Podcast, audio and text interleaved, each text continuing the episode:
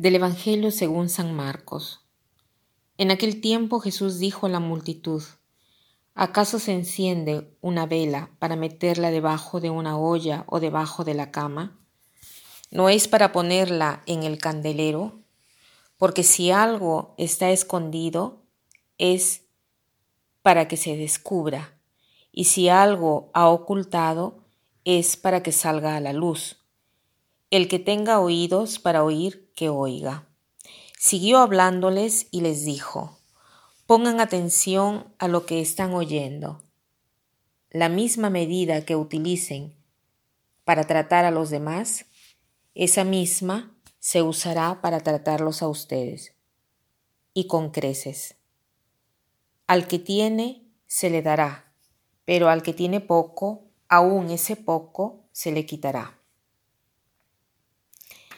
Leyendo este Evangelio, una pregunta que nace así espontáneamente es, ¿qué significado tiene esta lámpara que no tiene que ser puesta debajo de una olla o debajo de la cama, sino que tiene que ser puesta en el candelero?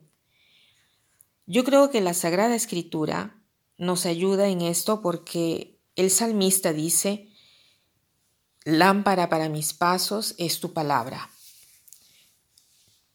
La lámpara de la cual hablamos en este Evangelio es la palabra de Dios, una palabra a la cual debemos escuchar, a la cual tenemos que estar atentos, oír bien. Y por lo tanto podemos preguntarnos, cuando yo leo un pasaje del Evangelio, lo leo con atención, como si fuese la primera vez que lo estoy leyendo, o, me dejo penetrar por la palabra, eh, o, digamos, no me dejo penetrar por la palabra, sino que la leo con distracción, ya pensando de saber lo que significa, con la pretensión de haberla escuchado, escuchado tantas veces, que ya decimos incluso que ya lo sabemos todo muy bien. De repente un propósito que podemos hacer hoy es eh, leer de nuevo este pasaje del Evangelio y hacer un poco de silencio y dejarnos penetrar por esta palabra. La palabra es una palabra viva. La palabra de Dios no es jamás estéril ni una palabra como cualquier otra, sino que es siempre una palabra que trae fruto, una palabra viva, porque es el mismo Cristo, el verbo que se ha hecho carne. Es interesante que mm, el año pasado el Papa Francisco ha dedicado el tercer domingo del tiempo ordinario de cada año a la Biblia y lo ha hecho publicando un documento. Y en este documento dice, el día dedicado a la Biblia debe ser no solo una vez al año, sino una vez para todo el año, porque tenemos necesidad de entrar en una confianza estrecha con la Sagrada Escritura.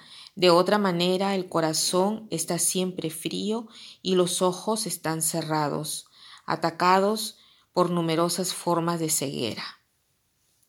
Me gusta mucho esta parte del documento que dice el día dedicado a la Biblia no tiene que ser una vez al año, sino una vez para todo el año. Tenemos necesidad de recurrir a la palabra, de recurrir a Cristo, para que esta palabra se convierta en vida para nuestra vida. Pensemos en la imagen del fuego. La leña, cuando está en contacto con el fuego, se convierte en fuego la leña misma, se pone incandescente. Así también nosotros, cuando nos acercamos más a Cristo, a este fuego, esta luz del mundo, también nosotros nos convertimos en luz, nos convertimos en fuego, calentamos los corazones, tanto el de nosotros como el de los demás.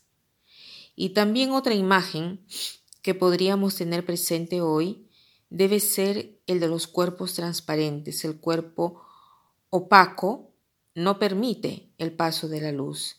En cambio, el cuerpo traslúcido como el vidrio, el aire, el agua, permite el pasaje de esta luz y es así como la luz permite penetrar y llegar a los demás. Este es el objetivo de nuestra vida. Convertirnos siempre más al contacto con Cristo, con Cristo incandescente, y hacer pasar la luz de manera que su luz pueda tocar a otras personas y se puedan eh, acercar al Señor a través de nosotros. Quiero terminar con una frase que dice así, quien no tiene la luz en el rostro jamás podrá ser estrella. Que pasen un buen día.